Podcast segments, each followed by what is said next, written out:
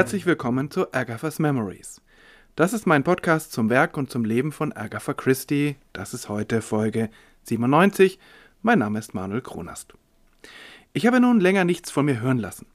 Das liegt daran, dass ich in der nächsten Folge den Sammelband The Mysterious Mr. Quinn, der geheimnisvolle Mr. Quinn, vorstellen möchte. Und dazu lese ich im Moment alle darin enthaltenen Geschichten noch einmal. Also bis auf zwei alle Geschichten, die es von Mr. Quinn und von Mr. Satterthwaite gibt. Und weil sich diese Geschichten nicht so leicht hintereinander weglesen lassen, habe ich festgestellt, sie sind doch etwas ungewöhnlich und anspruchsvoll, ähm, braucht das etwas Zeit. Und beim Lesen dieses Sammelbandes bin ich jetzt bei der einzigen Geschichte angelangt, die ich noch nicht in einer Folge behandelt habe. The Bird with the Broken Wing. Der Vogel mit dem gebrochenen Flügel. Der ist in diesem Sammelband enthalten als zehnte Geschichte, aber es ist nicht bekannt, ob diese Kurzgeschichte schon vorher irgendwo in einer Zeitschrift oder sonst wo veröffentlicht wurde, wie alle anderen Erzählungen dieses Sammelbandes. Auf der einen Seite ist es ja gar keine so entscheidende Frage, denn schließlich sollte ein literarisches Werk für sich sprechen, aber auf der anderen Seite ist es doch spannend, in welcher Lebensphase ein Werk entstanden ist. Und die frühen Mr. Quinn-Geschichten, die vor dem Jahr 1926 entstanden sind, unterscheiden sich doch ziemlich stark von den späteren Geschichten. Insofern wäre es interessant. Und irgendwie ist es für mich auch schwer vorstellbar, in einer Zeit, in der alles irgendwie verzeichnet und verfügbar ist, dass eine Autorin und dann noch eine Autorin vom Rang von Agatha Christie. Äh, also ist es für mich schwer vorstellbar, dass so eine Autorin eine Geschichte veröffentlicht hat und dass es heute eigentlich vergessen ist, wo sie es gemacht hat. Vielleicht ganz am Anfang ihrer Karriere, da ist das schon mal vorgekommen, zum Beispiel bei der Kurzgeschichte, die sie während ihrer großen Weltreise in einer obskuren australischen Zeitschrift veröffentlicht hat und die dann erst Jahrzehnte später, also im nächsten Jahrtausend sozusagen, entdeckt wurde und dann veröffentlicht wurde. Das war ja ihre erste bekannte Kurzgeschichte The Wife of the Kenite, die ich in Folge 7 vorgestellt habe. Aber die späten 20er Jahre waren doch eine ganz andere Zeitepoche für Agatha Christie. Sie war wirklich bekannt. Auf der anderen Seite gab es damals eine unglaubliche Zahl von ganz unterschiedlichen Magazinen, die äh, alle gut leben konnten von ihren Geschichten, die aber deshalb auch alle nach literarischen Stoffen dürsteten. In Zeiten, in denen das Radio noch in den Kinderschuhen steckte, war das eben ein sehr beliebtes Unterhaltungsmedium, nicht nur um über irgendwas informiert zu werden oder die neuesten Modetipps ins Haus zu bekommen, sondern auch spannende, ungewöhnliche, mysteriöse Geschichten zu lesen. Und wie gesagt, es gab eine Menge von diesen Magazinen, manche sind heute überhaupt gar nicht mehr wirklich bekannt und die hatten alle einen großen Hunger nach Kurzgeschichten und Agatha Christie hat das ja in den, in den 20er Jahren sehr häufig gemacht, dass sie Kurzgeschichten verkauft hat an die unterschiedlichsten Magazine, weil das eben schnelles Geld gebracht hat.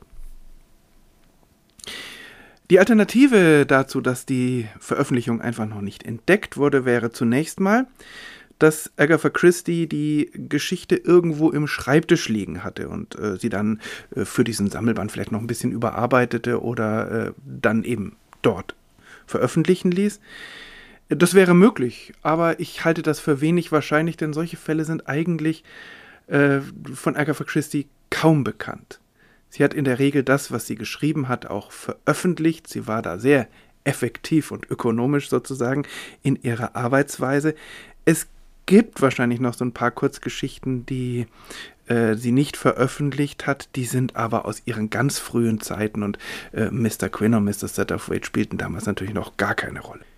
Viel wahrscheinlicher ist eine weitere Möglichkeit, nämlich dass Agatha Christie diese Geschichte überhaupt erst geschrieben hat für diesen Sammelband. Sie hatte, beziehungsweise der Verlag hatte elf Geschichten von Mr. Satterthwaite und Mr. Quinn vorliegen. Es gab oder gibt da noch eine zwölfte, aber die kam aus Gründen nicht in Frage, die ich hier nicht verraten möchte, weil es einen gewissen Spoiler-Effekt hätte. Also auf jeden Fall, äh, es waren offensichtlich elf Geschichten da und vielleicht wollte der Verlag doch zwölf Geschichten haben, eine schönere Zahl und offensichtlich hatten viele Sammelbände damals zwölf Geschichten. Und dann machte sich Agatha Christie auch wieder an die Arbeit. Und ähm, vom Inhalt, vom Setting und von der Sprache her passt diese Geschichte eigentlich auch recht gut in die zweite Phase der Mr. Quinn-Geschichten. Also wie auch immer, jetzt mal zur Geschichte.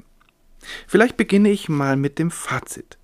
Diese Geschichte, The Bird with the Broken Wing, der Vogel mit dem gebrochenen Flügel, hat mich gepackt und gleichzeitig sehr beschäftigt und auch ein bisschen erschüttert. Das ist ein zu großes Wort, aber es ist keine äh, idyllische Happy End Geschichte. Ich würde sie auch kein Meisterwerk nennen. Dazu passt manches nicht ganz so geschmeidig zusammen wie in den besten Geschichten der Sammlung. Aber sie hat Facetten, die einmalig sind und sie beschreibt eine menschliche Tragödie, die sehr tief und äh, auch erschreckend ist. Und bei der, bei der tatsächlich die Frage berechtigt ist, die Mr. Quinn ganz am Schluss stellt. Da fragt er nämlich, und Mr. Satterthwaite verneint das dann, Is death the greatest evil that can happen to anyone? Ist der Tod das größte Übel, das jemandem zustoßen kann? Ein ungewohnter Gedanke, wie gesagt, den Mr. Satterthwaite verneint und nach der Lektüre der Geschichte und auch nach längerem Nachdenken bin ich da eigentlich eher auch bei Mr. Quinn und Mr. Satterthwaite. Die Geschichte ist auch deshalb ungewöhnlich, weil Mr. Quinn und Mr. Satterthwaite dieses Mal nicht das Glück von Liebenden retten, sondern der Wahrheit zu ihrem Recht verhelfen. Das ist der Fokus, dass Menschen oder vor allem ein Mensch ähm, vor dem Galgen gerettet wird. Und ganz am Schluss stehen zwei Sätze, die sich auf einen kleinen Steinvogel beziehen, die aber in gewisser Weise auch auf diese Geschichte zutreffen. It had, possibly, no great artistic merit, but it had something else. It had the vague quality of enchantment. Er hatte vielleicht keinen großen künstlerischen Wert, aber er hatte etwas anderes. Er hatte die ungreifbare Qualität der Verzauberung. Ja, diese Geschichte ist vielleicht kein Meisterwerk, aber sie hat etwas Magisches, Märchenhaftes. Und wie gesagt, es ist kein idyllisches Märchen. Der Beginn der Geschichte ist etwas holprig, fand ich, vielleicht so wie der Beginn dieser Folge. Mr. Satterthwaite ist mal wieder in unzufriedener Stimmung, er fühlt sich alt, es ist zu kalt in dem Herrenhaus auf dem Lande, wo er sich aufhält. Er ist der Meinung, in seinem Alter sollte man sich eigentlich nur noch in London aufhalten, wo es ordentlich geheizt wird. Die jungen Leute im Haus sind ihm zu laut und zu vulgär und sie vergnügen sich mit irgendeinem spiritistischen Hokuspokus-Table-Turning. Es ist so eine Art Seance offensichtlich. Aber als er sich dann zu ihrer Seance gesellt, weil das Feuer in der Bibliothek am wärmsten ist, bekommt er durch diese Seance eine Botschaft von Mr. Quinn, die nur aus einem einzigen Wort besteht, nämlich Ladle. Das ist der Name eines ihm bekannten Herrenhauses. Und es passt natürlich zum Setting dieser Geschichten, dass die Seance, die ziemlich deutlich als Humbug beschrieben wird, wo junge Leute halt äh, ihren Spaß haben, dass diese Seance plötzlich eine echte Botschaft aus dem Jenseits transportiert. Mr. Satterthwaite macht sich dann sofort, also wirklich ein paar Minuten später, er packt nur seine Sachen zusammen, auf den Weg zu Ladle House. Ähm, da ist er eigentlich auch erwartet gewesen, denn man hatte ihn eingeladen aber er hatte abgesagt, weil er irgendwie keine Lust dazu hatte. Und nun ist er dann doch Teil einer sehr disparaten Abendgesellschaft geworden. Da ist die fröhlich unbeschwerte Madge Keeley, die sich auf ihre Verlobung mit Roger Graham freut. Ihr Vater, David Keeley, der Hausherr, ein brillanter Mathematiker, ohne jedes Charisma. Rogers Mutter, Mrs. Graham, eine resolute Frau, die mit dem Kopf durch die Wand geht, wenn nötig. Doris, eine vorlaute, etwas vulgäre junge Frau, die Mr. Satterthwaite von Anfang an nicht ausstehen kann. Und schließlich Mabel Annesley, eine junge Frau, die nicht ganz von dieser Welt zu sein scheint, mit ihrem Ehemann Jared.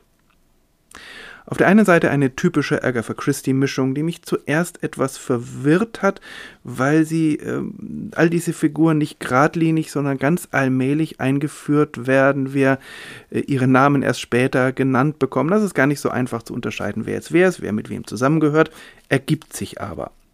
Und dann ist es nämlich ebenfalls typisch eine Gruppe gekonnt charakterisierter Persönlichkeiten, die sich gut voneinander unterscheiden lassen.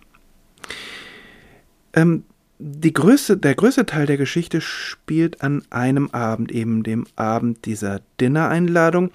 Und die Schilderung hat etwas Unwirkliches. Es ist ganz viel mit Dunkel, ganz viel mit leiser Musik, mit äh, Gesprächsfetzen, mit, äh, also es ist, äh, so wie sie es beschreibt, erzeugt sie eine unwirkliche Stimmung. Das finde ich, macht sie aber sehr gut, aber es verstört so ein bisschen. Die Szenerie driftet hin und her und es fehlt die Klarheit, die Agatha Christie's Situationsschilderung sonst oft auszeichnet, aber ich bin mir sicher, das war Absicht. Im Mittelpunkt der Erzählung steht Mabel, mit der sich Mr. Satterthwaite länger unterhält. Sie hat kurz zuvor im Wald eine unwirkliche Gestalt getroffen, wahrscheinlich war es Mr. Quinn und sie ist erfüllt von einer lodernden Vorfreude, die sie aber nicht näher ausführt. Und überhaupt wird sie so geschildert, als ob sie äh, ihre Emotionen nicht wirklich im Griff hat, also als die, äh, die Emotionen nicht so sanft vor sich hin lodern und sie erwärmen, sondern indem sie eher wie lodernde, prasselnde Flammen sind, die auch was Verzehrendes haben. Und das merkt Mr. Satterthwaite von Anfang an. Sie wirkt auf ihn wie die Grenzgängerinnen zwischen Realität und Feenreich aus den alten gälischen Sagen. Und sie ist auch eine Frau aus einer Familie, die vom Schicksal gebeutelt wurde. Selbstmord, Ertrinken, Erdbeben.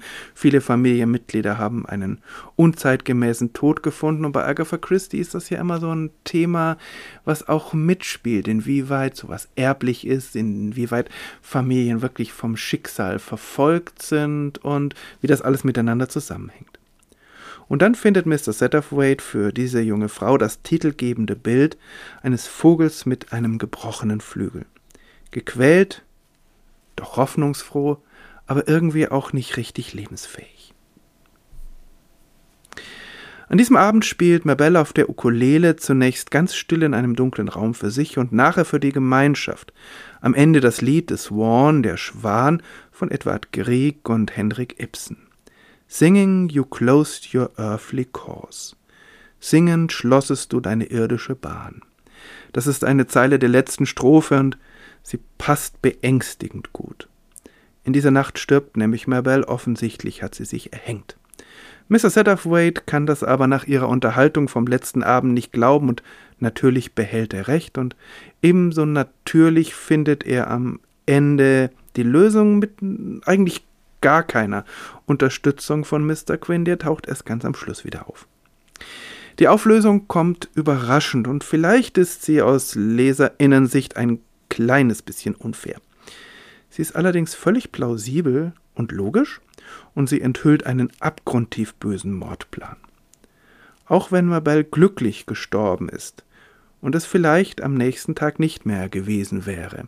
Das ist ja der Sinn dieser Frage von Mr. Quinn, ob es vielleicht noch etwas Schlimmeres gibt als den Tod und man nicht weiß, ähm, wie ihr Leben noch verlaufen wäre.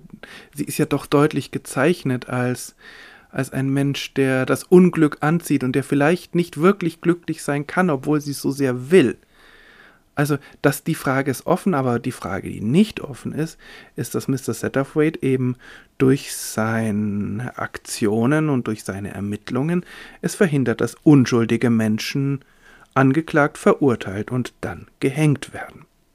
Der Literaturkritiker Robert Barnard, ein großer Fan von Agatha Christie, der hat äh, Anfang der 80er Jahre auch ein ausführliches Buch geschrieben über ihre Geschichten, in denen er sie alle irgendwie auseinandernimmt. Ich habe es nicht gelesen, aber bei Wikipedia findet man immer wieder ähm, Zitate. Also dieser Mr. Barnard fand diese Geschichte, The Bird with the Broken Wing, einfach nur schrecklich. Aber ich widerspreche ihm da, und zwar deutlich. Denn diese Geschichte ist zwar ungewöhnlich, sie ist verstörend und sie ist kein Meisterwerk, aber sie enthält eine ganze Menge seltsamer Magie. Und auch wenn man überhaupt da nicht anknüpfen kann, wenn das äh, einen überhaupt nicht anspricht, muss man doch, äh, kann man doch Agatha Christie wirklich nicht vorwerfen, dass sie sich, äh, dass sie das nicht gut und äh, durchdacht aufgebaut hat, also eine schlechte Geschichte, ist das auf keinen Fall. Sie kann ein kalt lassen, vielleicht, aber für mich war sie auf jeden Fall lesenswert. Ich hatte es ja am Anfang gesagt, in der nächsten Folge kommt dann der Überblick über den ganzen Sammelband mit zwölf ganz unterschiedlichen und zum großen Teil sehr lesenswerten Geschichten.